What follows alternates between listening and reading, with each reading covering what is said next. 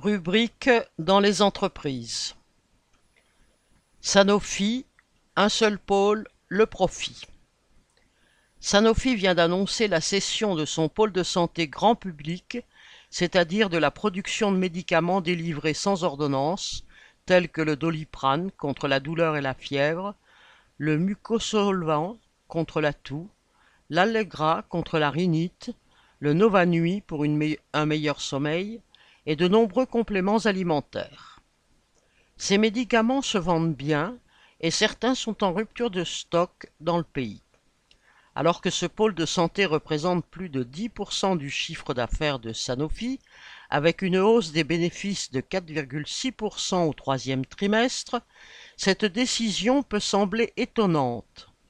Mais pour la direction de ce géant de la pharmacie, de tels résultats ne suffisent pas. Comme l'indique le journal Les Échos du 30 octobre, la marge opérationnelle de la santé grand public est de 28,6%, soit moins que la marge des autres activités du groupe, 31,8%. Fin de citation.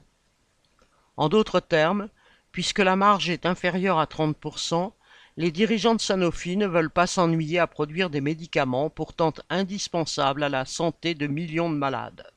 Sanofi veut se concentrer sur les produits à très haute marge, comme les vaccins, la biotechnologie, les médicaments contre les maladies rares, l'immuno-inflammation, l'hématologie ou plus encore l'oncologie.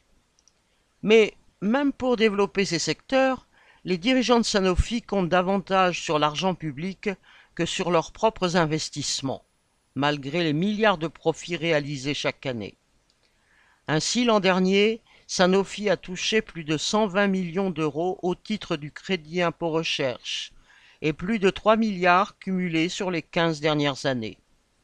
Et pourtant, en même temps que la cession de son pôle médicaments, Sanofi annonce un plan d'économie de 2 milliards d'euros qui touchera tous les secteurs, y compris la recherche et développement. Dans le monde, 11 000 postes sont menacés sur 13 sites de production.